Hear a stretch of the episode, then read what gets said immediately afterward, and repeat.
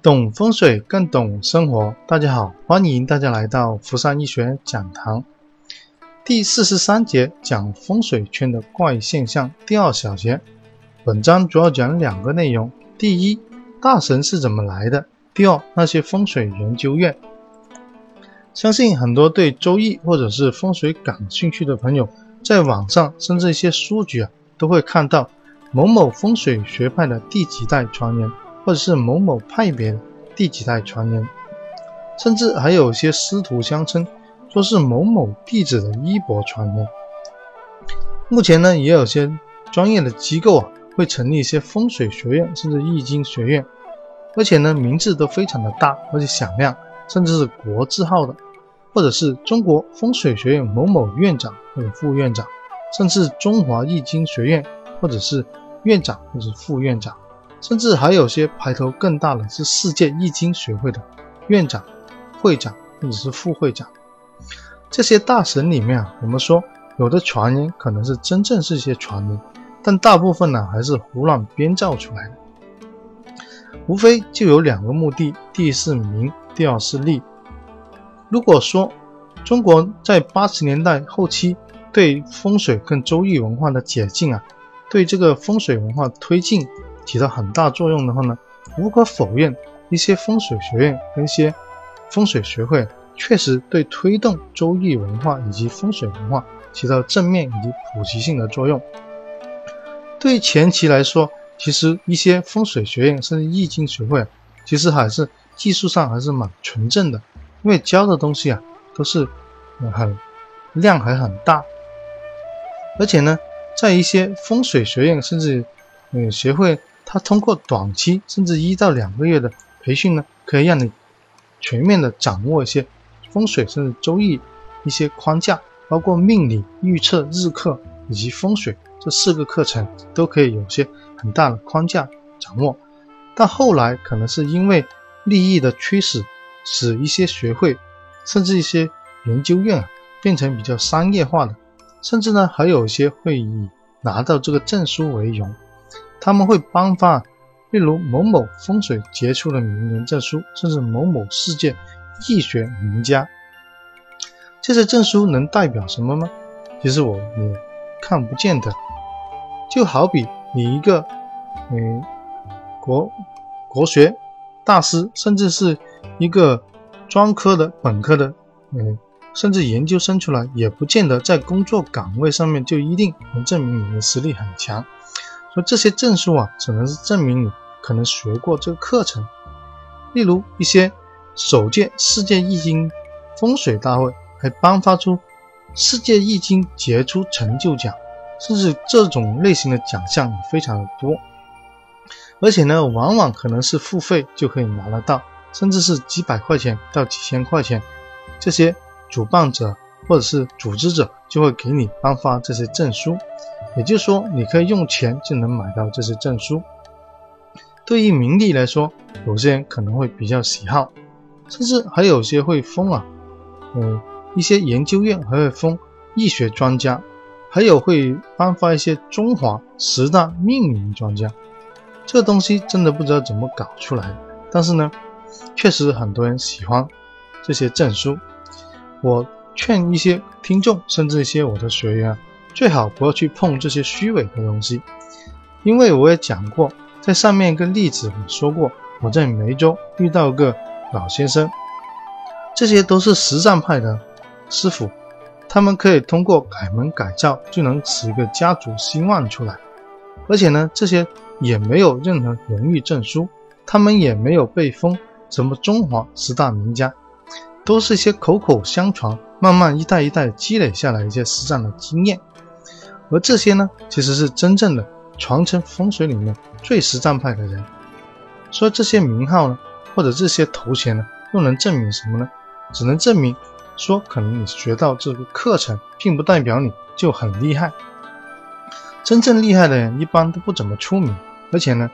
可能还是比较，呃，与世隔绝的。另外，再讲讲一些风水研究院，这些风水研究院怎么来的呢？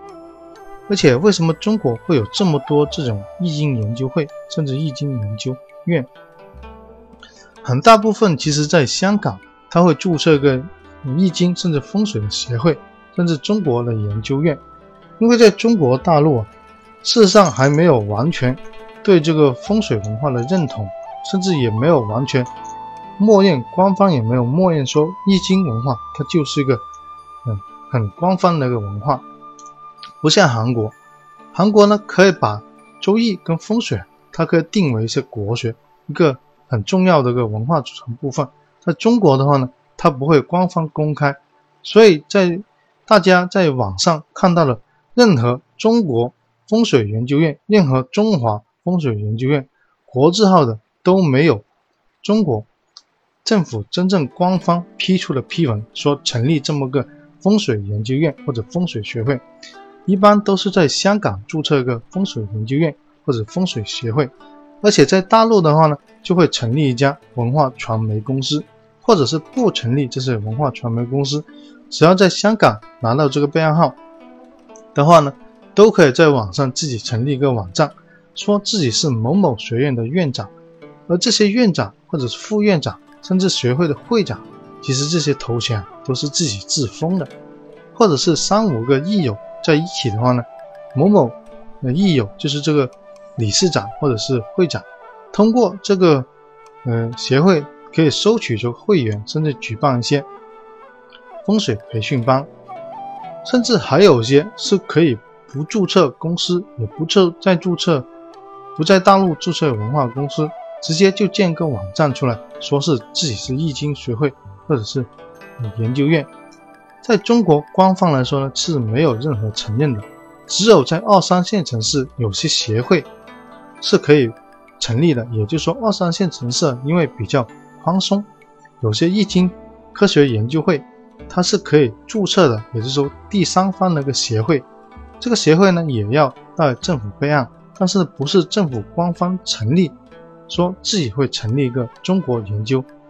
风水研究院或者中国风水研究会，只是民间它允许你成立这么个机构或者组织，通过这些。机构和组织主办一些讲座，甚至是国学讲座，都可以有很大的收益。所以说，这些研究院目前来说呢，在中国没有哪一家是真正是官方承认出来的，大部分呢都是自己自封的。如果说风水是万能的话呢，那基本上这个都是骗子，因为我们知道。风水是受居住环境条件所限制的。假如这个住宅真的不好的话呢，它的环境不好，那确实你要搬就只能是搬。如果在风水上鉴定，它确实是没有办法改造的话呢，也就是因为我们受这个居住条件的影响。所以说风水它并不是万能的。在第三十七节我也讲过，风水表面上是看住宅跟环境。也就是说，住宅环境的好坏，或者是丁财旺不旺，事实上是看表面，而实质上呢是看这个个人的福报跟的资粮。也就是说，你的现世跟过去世有没有做福报，有没有整下这个资粮。只有你的福报够大，你的资粮够多，你在选房子的时候，或者是选住宅、商铺以及办公室的时候，有可能会选到好的住宅。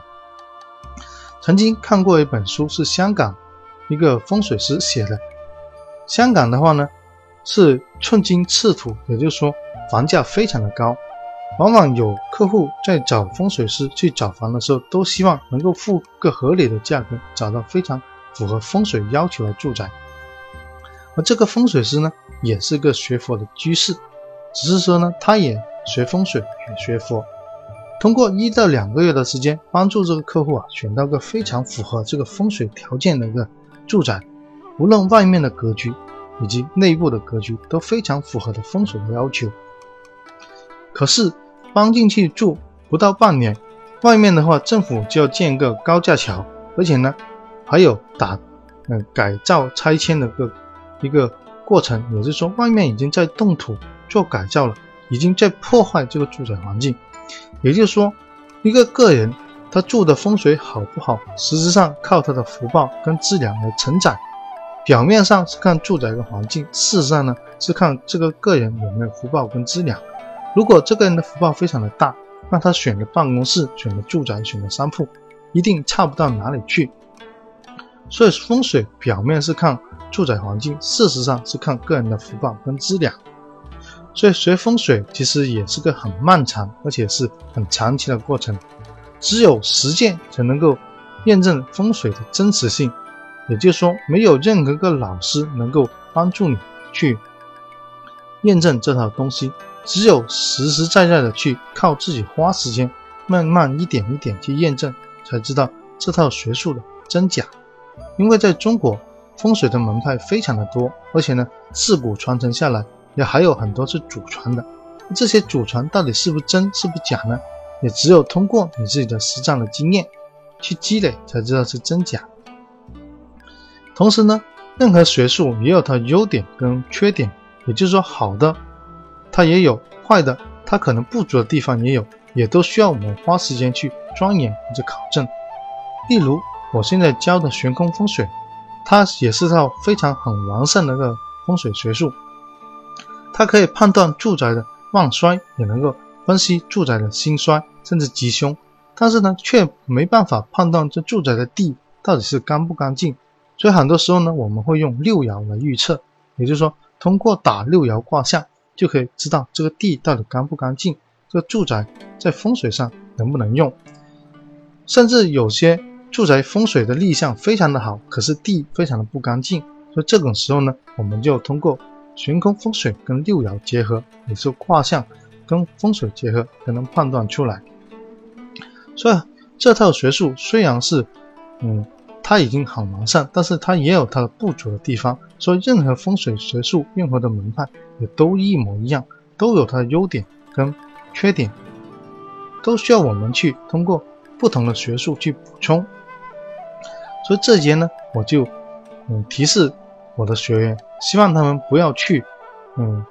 看那些名利比较重，也不要去贪图这些证书，因为所有的证书只是一个表面上的东西，真正的还要靠你。花时间去嗯学习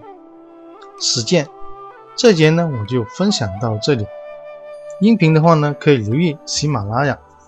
视频的话呢可以关注我的微信公众号，回复四十三就可以收到这个视频的课程。另外也做个预告，五月份我会在五月十三号我会在长沙，五月十四号会在杭州，五月十六号会在苏州，和五月。十七号到十九号是在上海，所以如果长沙、杭州、苏州跟上海的朋友如果有风水住宅方面的咨询或者是看宅的话呢，可以提前预约。这节就分享到这里，谢谢大家。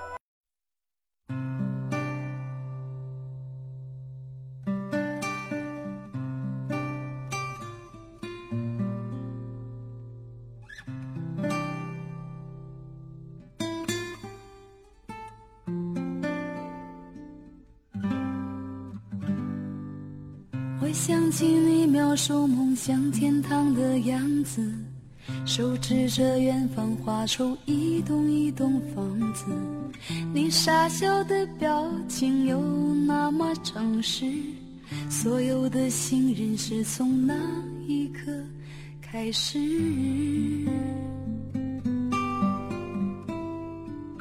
你给我一个到那片天空的地址。只因为太高，摔得我血流不止，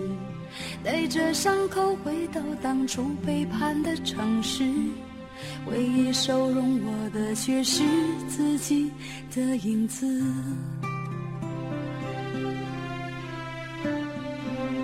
想跟着你一辈子，至少这样的世界没有现实。爱着你一辈子，做你感情里最后一个天使。如果梦醒时还在一起，请容许我们相依为命。绚烂也许一时，平淡走完一世，是我选择你这样的男子。就怕梦醒时已分两地，谁也挽不回这场分离。爱恨可以不分，责任可以不问，天亮了我还是不是？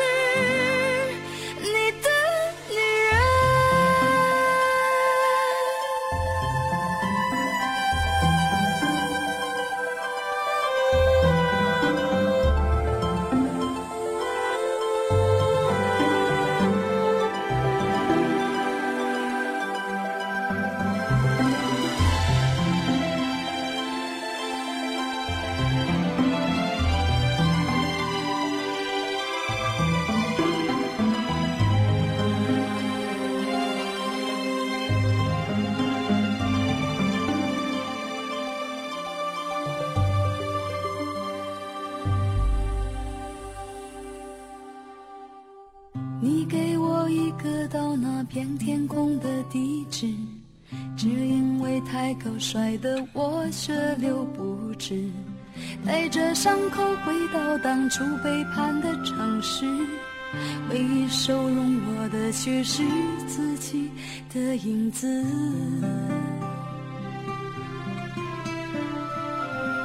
想跟着你一辈子。至少这样的世界没有现实。想爱着你一辈子，做你感情里最后一个天使。如果梦醒时还在一起，请容许我们相依为命。绚烂也许一时。平淡走完一世，是我选择你这样的男子，就怕梦醒时一分两地，谁也挽不回这场分离。爱恨可以不分，责任可以不问，天亮了我还是不是？